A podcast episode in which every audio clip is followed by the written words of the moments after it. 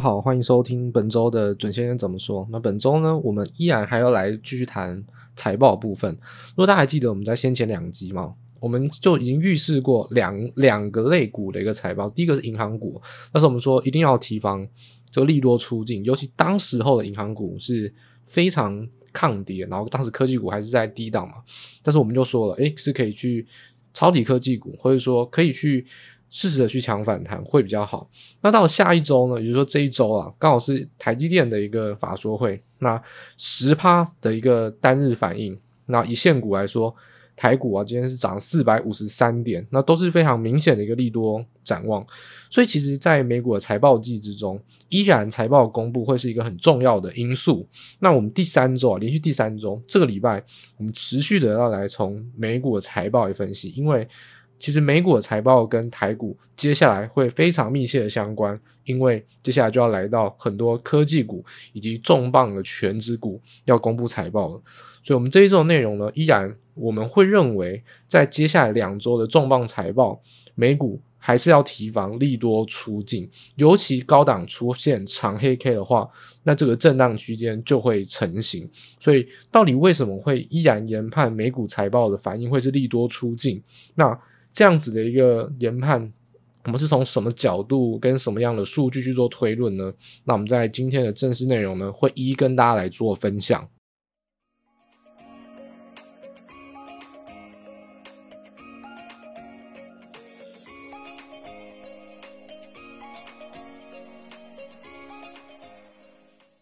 那我们在一开始呢，我们当然还是先从这个故事说起嘛。我们现在简单谈一下近期的一个状况嘛，就是说台电法说会啊，那当然，呃，它这个 ADR 大涨十趴嘛，这个反应呢是很明确的。那我觉得大家可以特别留意几个点哦。第一个点是，大家如果有呃，如果英文能力够的话，我真的还是很建议大家去听一下这个法说会。就是就是呃，不要只看新闻，也不要只看逐字稿，有很多的情绪是在这个法说会的直播啊，或者你去看 VOD 也可以。就是这个，你去看实况上他怎么讲这个内容，跟他问答，其实你会有更多不同的观感。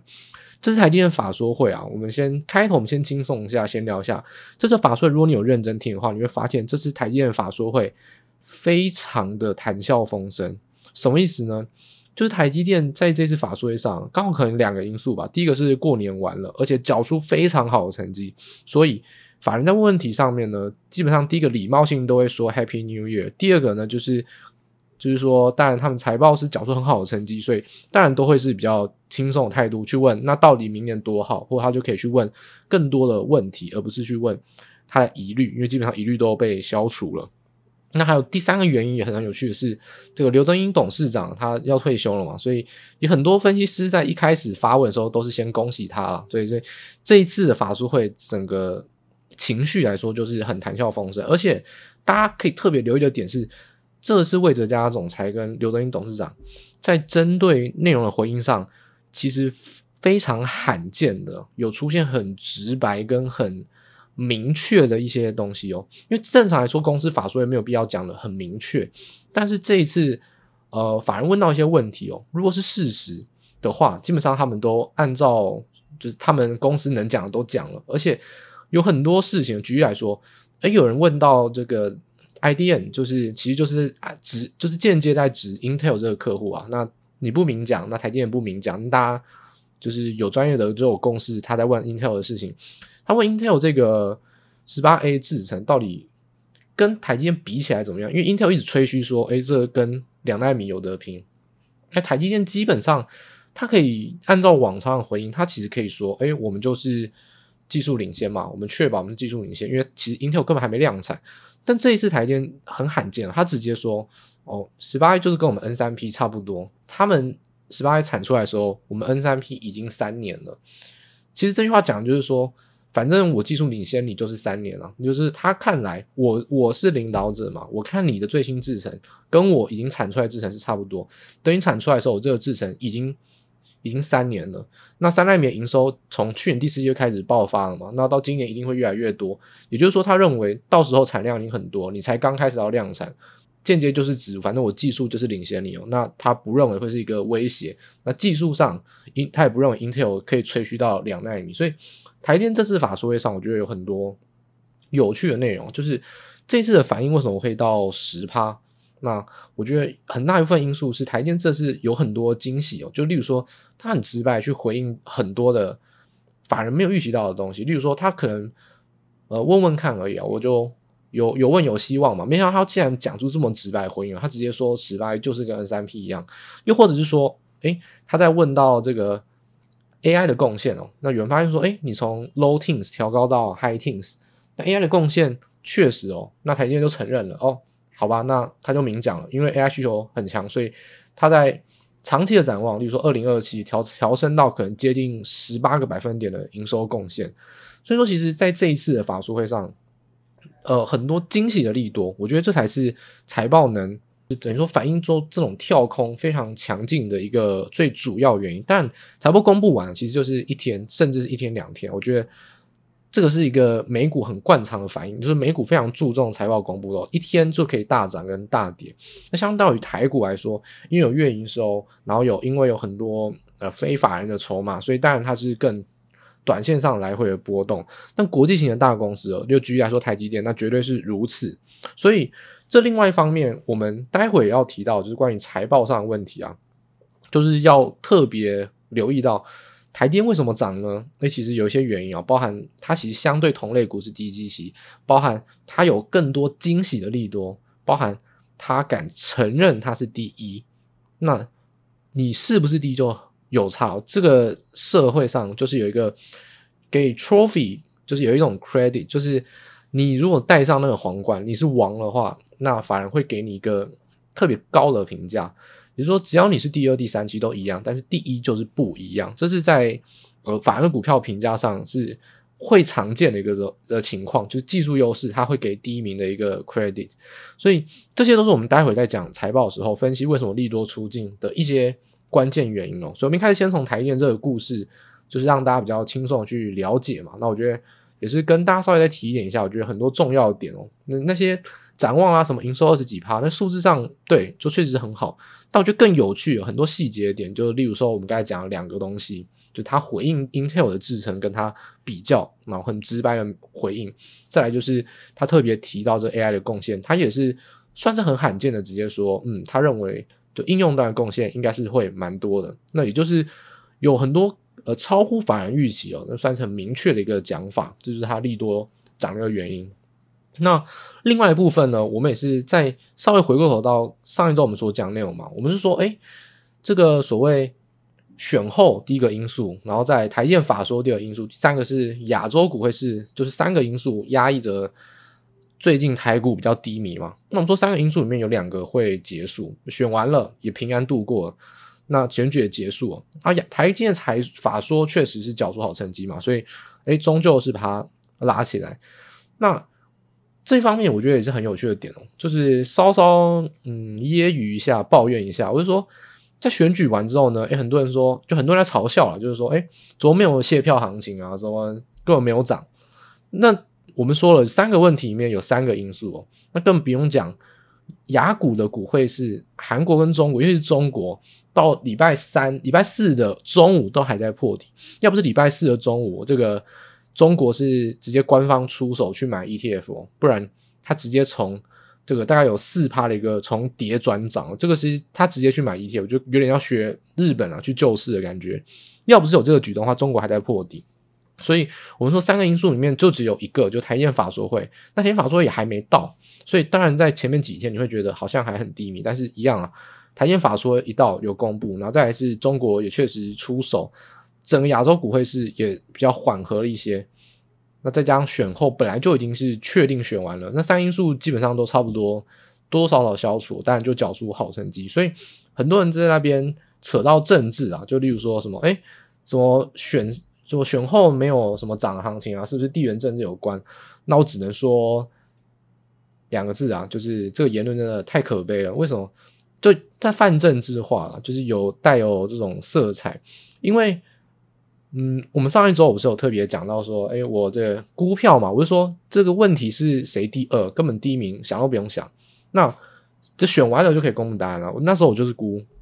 哦，顺序跟其他是一模一样，但是我当然也有失准的地方。我原本是估呢，诶，这个赖清德呢是五百五十万票，哦，这是真的，就是千真万确啊，完全没有改任何数字。我在选前的前一天的中午十呃晚上十二点，就是选前的四十呃大概三十六小时去写下这个预估啊，赖清德五百五十，然后呢侯友谊四百五十五，我估柯文哲是估到四百三十五，所以显然我最后估。基本上赖清德差不到十万票，就多八万票。然后呢，侯友谊比我预估的多十二呃十二万票，都是基本上就是没差多少。这个误差范围都比那些名嘴还要准。但是我估柯文哲估差非常多，那就因为我得票率高估啊，我原本得票率是估七十四点五，呃，不，这个投票率七十四点五，那最后投票率就只有将近七十一嘛，所以很明显会投年轻人的票，当然柯文哲占六成，所以当然这个票就少很多，所以。当初我就说，呃，原原本预估的方面，基本上你就第一名想都不用想，所以选完了这个能有多意外，我实在是不懂。难道你你会预期说当选之后会有什么呃惊人的发言，然后就是惊动地缘政治吗？就是我们那时候就讲嘛，每一个党都会拿到自己想要的，民进党会拿到连任，这是百分之百确定；民进党立委选不好，也百分之百确定，只差在民众党。呃，国民党会拿到立委嘛，所以民众党会拿到，就是到底他能拿到多少政党票，所以看起来他还算是选的还行。所以我说三党都会拿到一点东西，就是我们上周所隐含这个结论嘛。所以这个地缘政治在一开始就选前跟选后，其实根本没有太多差异。就是如果你是真的会分析政治啊，就是你会每一次都有去估票。包含孤立委，每次都在做这件事情，去熟悉政治的话，你都会知道，这次地缘政治其实本来就没有太多的意外的因素啊。所以我们说，三个因素下来，呃，选后一直去说是不是地缘政治的影响，是不是谁当选的影响？我觉得这是很可悲的想法。那你看台积电，诶，一根上来了，对不对？你去看 PTT 那些，诶，八卦版的那个版，就是那个标题啊，不是说什么说好的卸票行情呢？那现在台积电一涨，诶，又不讲话，所以我就说。就是没有必要这么急哦。我们说，你分析这个想法呢，有很多因素哦。那差一两天，其实趋势上是不会改变。所以这些东西就是回应到我们就上一周所讲，算是也是给大家一个答案啦。所以我们就说，在现在呢，三个因素基本上选完了。那当然，压抑的利空也释放出这个利多，再来台积电的利多也释放完了。那雅股的股汇市呢，基本上利空稍微减除，但还没有完全解除。所以，今就这方面来讲，现在的台股其实不会弱于美股，就基本上这个因素已经消除了非常多了。所以，现在为什么我们要去分析美股？就是我们待会来分析美股，主要原因就是因为呃，没有所谓拉垮台股相对弱的因素了。那美股怎么走，就会跟台股再度的恢复很联动。尤其接下来美股要公布财报，有很多科技股，有很多重磅的权值类股，这些也都影直接影响到这个美股的一个指数盘势。当然，对于台股而言呢、很多的利多利空都反映完了，也会恢复到相对联动。所以这就是我们在这一周还是一样，我们说上一周我们特别诶讲财报，我们只讲台积电，然后更多的去分析为什么比较弱。但这一周呢，其实。我们就可以在回头台就专心的去分析财报的部分，美股到底会怎么样去影响。那我们从接下来财报呢，我就先给大家一个简单的一个预期啊。当然，如果大家如果可以直接去点我们下方的资讯栏了，就是有这个文章的连结，就可以直接看到。那我这是制作了一张表，就是说接下来两周，那我们从一月二十二号，那一直到二月二号，那大家知道吗？在二月二号结束之后，也只剩下礼拜一有最后一个交易日，所以其实也大概就是封关前，其实美股呢就会公布所有的就是主要的财报。那下一周呢，这个财报啊，我会把它定调为呃两个标签呢、就是 hashtag 什么呢？第一个是这个美国价值啊，大家很喜欢说什么台湾价值啊，对不对？我们那我们也说是美国价值啊。那美国价值是什么呢？美国价值就是指道琼工业指数嘛。好，那另外一个标签什么呢？是落难落难股。落难股为什么呢？因为包含像是德州仪器、特斯拉、艾斯摩，其实都是最近科技股都是一片看涨啊。大家你你展望上怎么讲利多都讲不完，这三家公司却是遭遇很大的麻烦，所以这算是我被定义到落难股。然后那我们这两个就是分别啦，我们一前一后来去做分析，就是即将到来的下一周的影响性是什么？好，第一个就是美国价值股的部分哦，这其实我们也是。若是常听 Podcast 的听众都知道，我非常喜欢讲，就道琼工业指数是一个莫名其妙的指数。那其实大家大家知道吗？道琼工业指数哦，它的选股是完全人为，它只选三十档，然后呢，市值也不是按照，还价格这样，就是它有很多奇奇怪怪的地方，这我们都讲过很多次。但你说道琼工业指数到底它最大意义是什么？就是美国价值，就是说它其实根本不管谁强谁弱哦，你要有美国价值才能加进来哦，哦，你要有储值哦，你不够美国价值不行加进来哦。这你就觉得说你是不是泛政治化在搞笑？我也没有没有讲错啊。我们就举一个简单的例子，大家知道吗？道琼工业指数，道琼工业指数的成分股里面呢，诶，半导体的公司还真不多啊。诶，但有一家什么呢？Intel。那 Intel 其实从就是从大概从 iPhone 六那个时候啊，大概就是这已经快要十年下来，都是被台积电跟三星反超，快要压着打。Intel 是非常弱的公司，但呢，道琼工业始终都没有把它踢出去啊。为什么呢？因为 Intel 是架杠诶，美国制造啊，就是架杠诶，美国半导体的一个王牌啊，所以为什么补贴补贴 Intel？为什么我想尽办法把它救 Intel？因为就轻松点讲，就讲政治化而言了，台积电是台湾的，MD 台湾人在里面，NVIDIA 黄仁勋也台湾人在里面，所以其实很多半导体的公司，包括像最近很红的美超，也是台湾人创办，所以。嗯，仔细去想啊，为什么半导体选 Intel？Intel 真的就是最有美国价值哦，它的这个说华人的干扰因素就最少。那但你也可以说地缘政治、地缘政治的风险最小嘛。那无论如何你怎么想都好，反正呢，Intel 呢就是最有美国价值。从这个点选股上来看，你说诶，如果他选 NVIDIA 的话，道琼早就喷飞了。为什么不选 NVIDIA？那不一样啊，我就说他选股是没有标准的。那唯一我觉得。最像标准的标准应该是，如果你有美国价值，可能会比较容易入选。所以这点就是道琼工业指数它选成分股一个很重要的考量嘛。所以我们去看到其他成分股，包含到下周到底有哪些道琼工业指数成分股会公布呢？礼拜二二十三号有宝宝桥，就是 PNG，然后还有交生哦，就是 Johnson & Johnson，然后再来礼拜呃礼拜三呢，诶这些不是道琼成分股，不过是我们刚才讲到的落难股，特斯拉跟艾斯摩尔。然后礼拜四二十五号呢，两档道琼工业指数成分股是 Intel 跟 Visa。然后呢，礼拜五呢也是一样，两档道琼工业的成分股是美国运通跟 Caterpillar。所以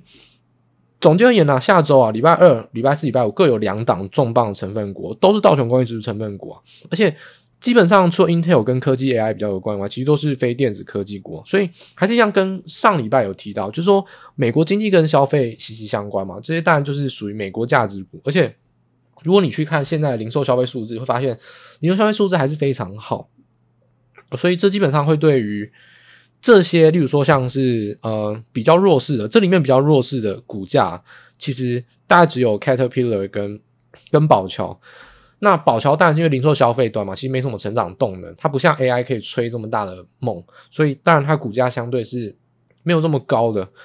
所以在宝桥跟 Caterpillar 上面，大家就特特别留意的是，因为 Caterpillar 它其实就是制造业的指标，就是。大家很喜欢讲什么景气金丝雀嘛？那很多人说市场景气金丝雀就是韩国，就是说韩国的外销、韩国股市就是整个全球经济的景气金丝雀。那也有人是说 Caterpillar 就是美国制造业的景气金丝雀，因为它是做这个什么挖土机啊、重型机械的。就是说你可能呃，如果你用一个逻辑来推论啊，我们用一个简单的故事，但这很简化，不是百分之百正确。就是说，假设如果你今天真的要呃新增产能，你就会有比较多的呃动工的一些设施，那比较。多的重型机械，不管是搬运还是说去呃去做建造，所以这些指标啊，都算是目前诶比较弱势的股的原因。那强势股的，例如说像是交生，然后像是 Intel、Visa 跟美国运通，Visa 跟美国运通就是受惠到零售销售。但是我们第一个要讲到说，为什么利多出尽很有可能呢？然后利多出尽当然是指现在要涨哦，它是高位接，我们才要判断它利多出尽嘛。为什么这些利多出尽呢？第一个，美国运通跟 Visa。他们当然是有，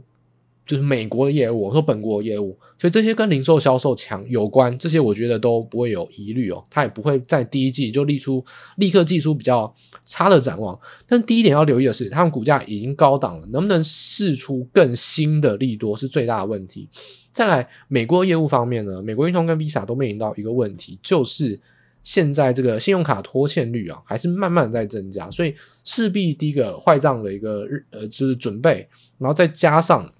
后来到我们说这两档都是有这个信用卡的业务嘛，所以其实它大概也有另外一大半都是在这个跨国交易，也就是说在跨境旅游方面啊，如果有比较明显的成长的话，也会比较有帮助。但事实上，跨境旅游在二零二四年当然还是会成长，但实际上成长幅度或者说这个所谓。压抑到一般民众消费欲望。第一个，我们说消费就是要报复哦，就是情绪哦。如果消费不带情绪的话，这个世界消费不可能旺。这个所谓消费要旺，就是有那种冲动嘛，就是啊买了不管了，反正买下去就对了。那实际上有没有花到无所谓嘛，就是一个感觉哦，就是一个爽字。这世界如果只有理性的话，消费绝对不会这么旺。所以第一个报复性的消费已经过一一整年了。报复性消费或报复性旅游，其实早就已经消化完了，这已经不会是一个推推使他们要去旅游的因素。那再来是通膨虽然有降，不过相对而言，大家要特别注意到，就是说中低阶层的这个民众啊，他们的储蓄或者说他们呃领到美国政府的补助金也是已经快花光，所以其实这一部分对于整体而言，跨境旅游的展望来说啊。会进入到一个成长动能结束，那恢复到比疫情前好，就恢复到长期的趋势线，但并不会像过去一年有这种很高的成长展望。所以，美国运通跟 Visa 方面在跨境旅游跟美呃美国自己的消费上，我觉得都会是利多出境的一个重要的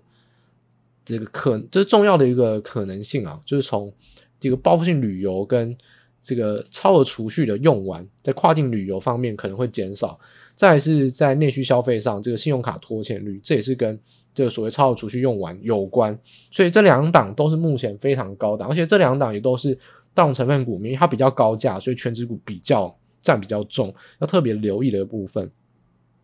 那另外呢，特别讲到就是这个 Intel 啊，Intel 呢，其实我们可以把它跟这个科技股一起来讲嘛，就是说 Intel。为什么我们会特别去说，在现在 Intel 它也是股价高档，那它会不会缴出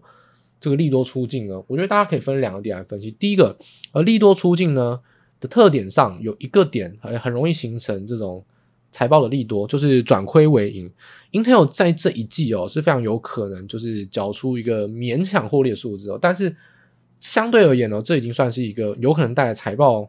比较明显的反应。但是又考量到股价已经很高，因为这个利多它已经先试出跟先反应，就是说 Intel 这个 Core Ultra 的晶片已经试出，当时候也有很明显的反应了。那在财报公布，它到底还能缴出什么样的利多？你说他他就喊说，呃，AIPC 出货很高，可是 AIPC 出货很高，他也喊完了，也就是说，其实基本上他能喊的，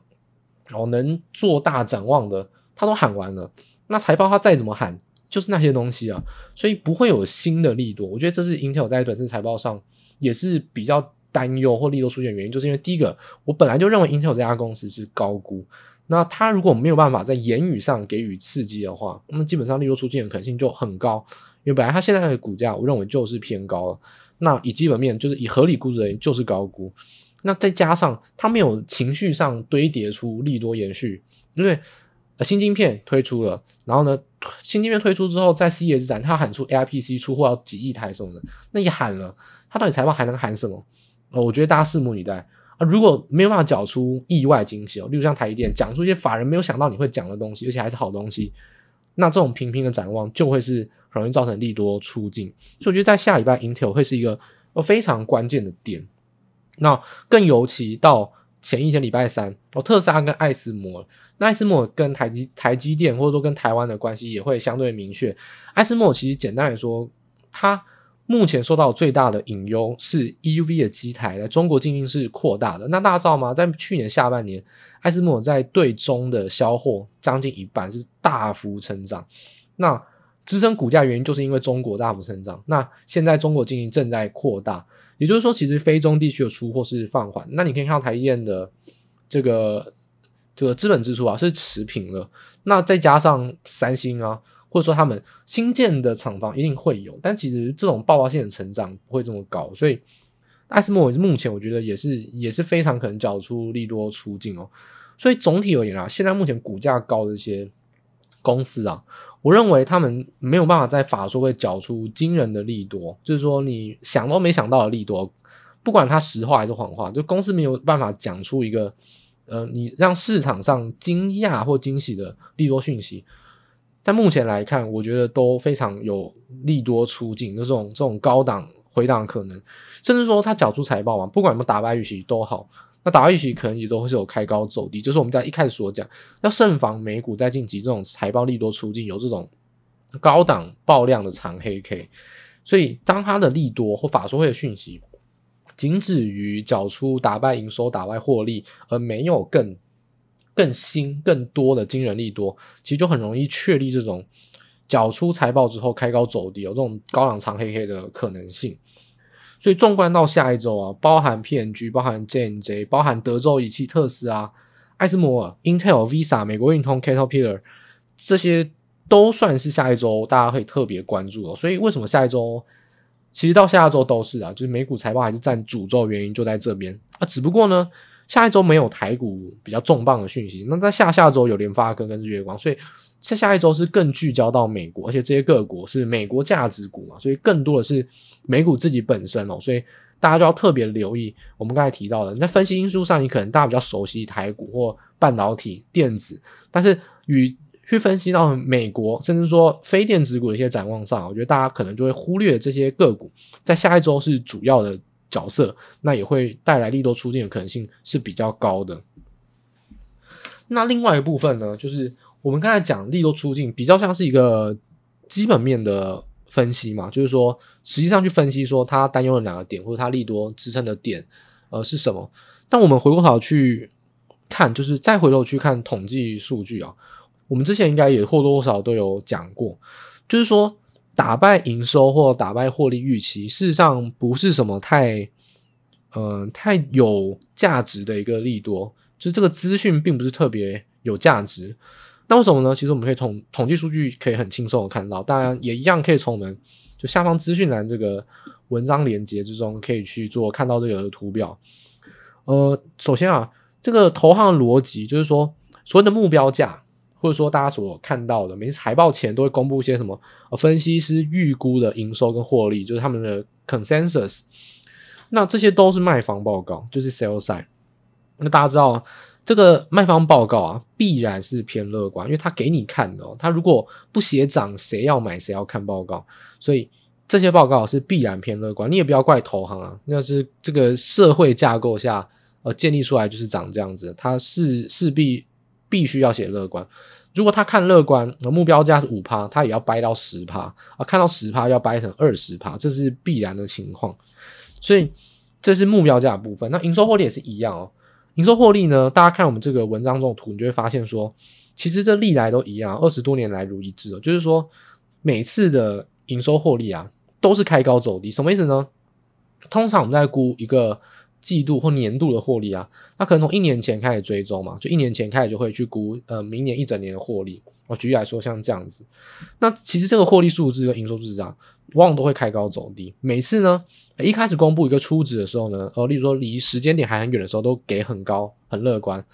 然后越靠近实际上要公布的时间点呢，就一路下修、下修再下修，为的是什么呢？下修完之后，你缴出一个正常成绩，就打败预期了。所以其实这个东西是不管你承不承认，这就是事实哦。这个我我认为很多机构，尤其是买方机构，因为我们买方机构，我们是不随便出报告，我们也没有必要喊目标价，就是喊给你，最后喊给你看。我们做事情就是买卖，所以不合理就是买，不合理就卖。所以基本上在这情况下，我们都看在眼里，这件事情就是发生在美股，也就是说打败预期。这件事情基本上有某种程度是做出来的，也就是说，举例 A 公司它的获利是五，EPS 是五这一季，诶，我预计其实好像没什么改变，大概就是五附近吧。那我每次到财报公布之前，我就会下修、下修、下修到四点七，下修到四点八。一公布呢是五，就打败预期了。所以这其实这个手法是很常见的，也就是说，先公布一个好的初值，离财报公布越近的时候呢，缓步的下修，最后公布一个正常的数字，那就会变成打败预期。所以这也是为什么我们可以看到我们当中下一个图表数字。也是我们其实如果是 Podcast 老听众，一定有听过我讲过。我说了，打败预期、打败获利预期，就是所谓的 beat consensus 这一个数字。我们说比率来讲，打败获利预期的比率哦，以美股而言，常年来，呃，如果整体美股而言，大概是在六十趴、五十九趴左右。那如果是 S&P 五百，就是大型股而言，就高达百分之七十五，甚至有时候会到达百分之八十以上。也就是说，其实。有超过四分之三，甚至五分之四的公司都会打败预期，那你觉得这合理吗？真的分析师都一直低估，一直估错吗？当然是故意的，就是我们刚才讲到，就是要故意下修，然后让他们打败预期，因为他们是卖方报告，一定要缴出利多跟乐观资讯，不然没有人会，嗯，就没有新闻可以做啊。这个他写的报告。也没有人要看，他打败预期，他就可以出一个更新报告，然后调高目标价。那调高目标价就是他的目的，就是因为卖方报告目标目标价不调高，没有人要看。所以我说 sales 的报告是必然偏乐观。你自己要打九折还是打九五折，随便你，但是你一定要有这个认知啊。所以在这个 S M P S M P 五百成分股啊，打败获利预期的数字啊，就比喻来说。最近这几年都还是可以在七十趴到八十趴，平均就是百分之七十五，四分之三的获利是可以打败的。那这你会认为是利多吗？当一件事情已经多到你觉得不像是一个常态，如果它今天是五十五十的话，那打败预期当然是可以是利多。那今天基本上四分之三的公司或五分之四的公司都打败预期的，那还能叫利多吗？尤其是现在资讯普及化，人人在可能一分钟内，当然你不要说城市交易啊，一般人大概。可能不会用城市交易，但是法人、啊，一公布资讯，城市交易可能一秒两秒之内就开始丢单了。那就算是一般人了、啊，现在的资讯普及化，可能一分钟或三十秒之内，大家都可以知道这个资讯。那获利数字就更没有。就是资讯不对称的空间，而且更何况这些数字都是做出来的，就是刻意的去压低预期，然后再打败预期。那这种高达七十五或八十趴的优于预期，就对于法人而言，当然不会是利多。所以我们就要特别强调，不能只是单纯的看营收或获利数字有没有打败分析师预期。这件事情实质上在目前说，我认为啊，对于买方的这种机构而言，这基本上都不太有实质讯息。你缴出一个好成绩，除非真的很好，不然合理的打败都只是刚好及格。因为这件事情都已经是帮你把标准压低了，所以打败获利预期、打败营收预期都算是刚好而已。那真正的惊喜哦，惊喜还是来自于，如果真的要有财报公布的利多，那我觉得大家可以从台积电嘛，我觉得它刚好都有符合。我觉得大家可以找到呃四个要件，第一个高于市场平均的展望。例如说，他估市场十趴，可是他明年二十趴的成长，啊，这种明确讲市场平均怎样，但是我比市场高，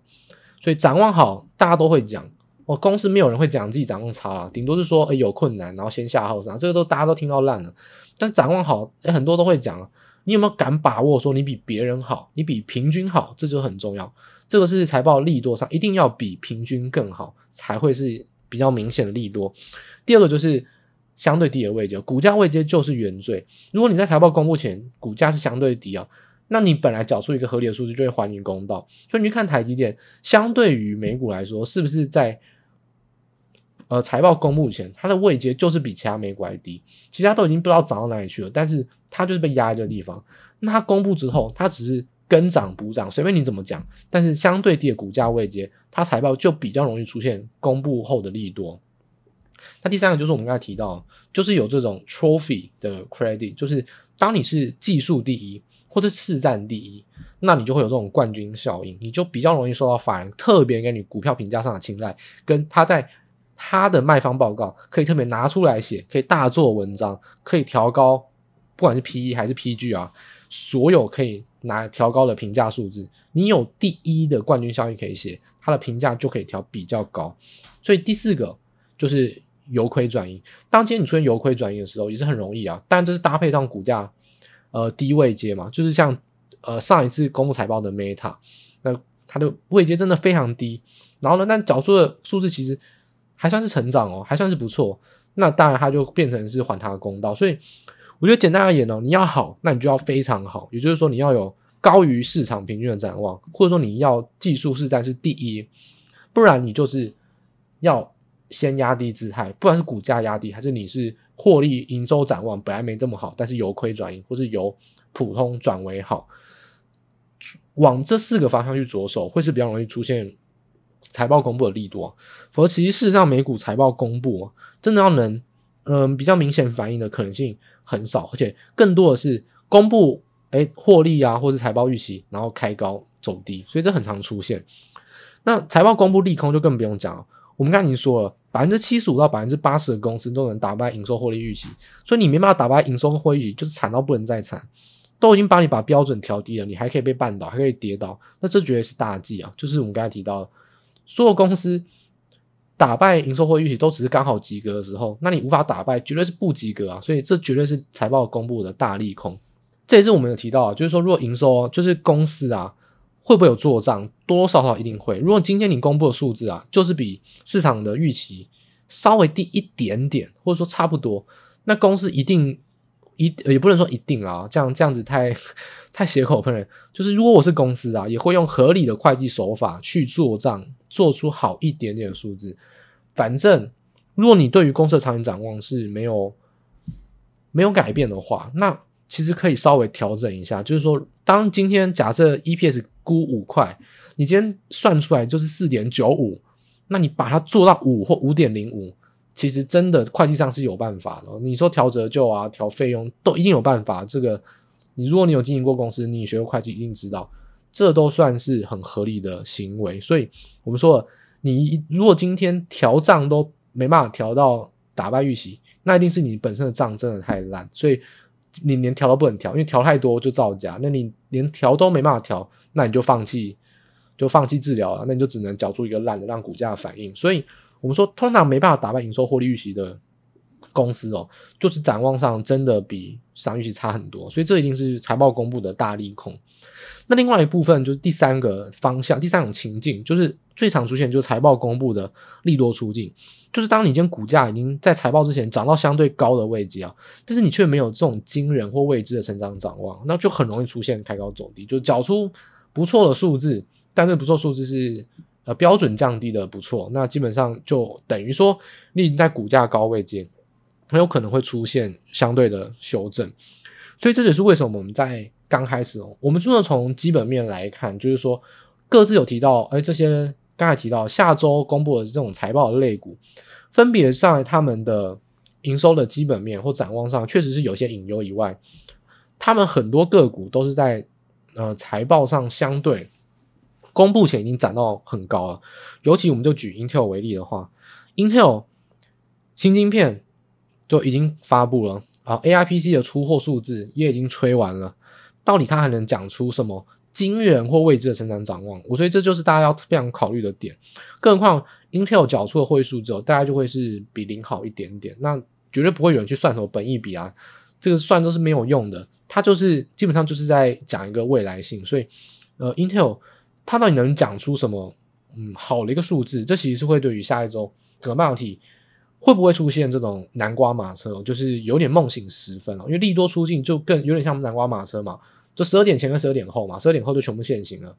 这这个是会要大家要非常小心。我觉得下礼拜 Intel 就是一个很关键的指标。那跟我们讲前前一天的艾斯摩，我觉得就有一种这种现象。所以我觉得礼拜一诶稍微算算是风平浪静哦，总经数据跟财报都没有太多公司。但礼拜二、礼拜三。礼拜四，尤其是礼拜三、礼拜四都有非常多，大家要特别留意利多出尽的可能性。那甚至从礼拜一、礼拜二，可能就会出现这种，还在区间内已经开始有这种震荡啊，甚至是小幅的跌，但是并没有出现大幅的这种修正，算是休息了，高档位阶的休息。但是在财报公布，礼拜二、礼拜三、礼拜四陆续可能就会出现比较明显的修正。那礼拜一、礼拜二，我觉得就会相对的出现比较。算是高档这种小回撤啊，或者小修正，那或盘整，大家可以在下一周可以特别留意，或许有这种现象。当然，我们这都只是在一个最基础的预估。如果他真的能缴得出一个惊人的展望。但我们讲过了，不管实话还是谎话，他只要讲得出来，市场绝对会给反应。所以会不会认同，或值不值得认同，或这基本面的分析，那他讲了，我们再去做追踪跟调整。但是以就目前这样子来看，我认为在下一周这种利财报利多出现的可能性是相当高。所以在呃，现在来看，诶，台股已经修正到跟美股差不多的一个位阶，那联动性也相对会加深。那下周美股会有这种财报利多出现的可能性，就要特别提防。目前台股也刚好站回所有均线了。当下一次出现高档长黑 K 的时候，诶，如果台股没有过前高，不然标普五百甚至是呃道琼这些都接近前高，但没有过前高，台股也是出现下一根这种高档长黑的话，尤其是这种。由涨转跌哦，开高走低的高档长黑的话，那就非常可能确立第一个，你要讲技术面双重顶，你要说确认震荡区间都好，就是确认这种高不过高的一个震荡格局。那我们就说了，由多头转为震荡。那先前跌很深，说可以抢反弹，那现在涨很多，也是一样告诉大家，很有可能会确认震荡，所以也不要太过乐观。在接下来这个情况下，会就是照着先前从去年底我们确认，就是由多。转为横向震荡，在现在当利用财报的利多出尽，利多出尽也不是利空哦，所以它只是把涨多的情况下出现一些高档震荡的话，那这个震荡区间横向的大区间就成型，也就是说其实格局上是并没有改变，所以现在台股诶涨了很多，那高位阶的股票你还是要小心有高档震荡的可能性。那不管是美股跟台股，在接下来两周，针对于财报上面啊，股价涨很多的话，都要特别小心。利多出尽，尤其是美股的部分。那这是我们在这一周呢，主要从美股的财报所跟大家做的一些分享。那以上呢，就是我们今天节目的完整内容。那一样在节目的最后提醒大家，如果喜欢我们节目的话，可以就是帮我们分享给你喜欢投资的亲朋好友，或者说在下方留言啊，支持我们，或者说提供我们一些意见，或者想听什么话题，都可以反映给我们。那一样呢，在下一周。各大 Podcast 平台上面跟大家再做见面喽，祝大家下周都能投资顺利，事事顺心，大家拜拜。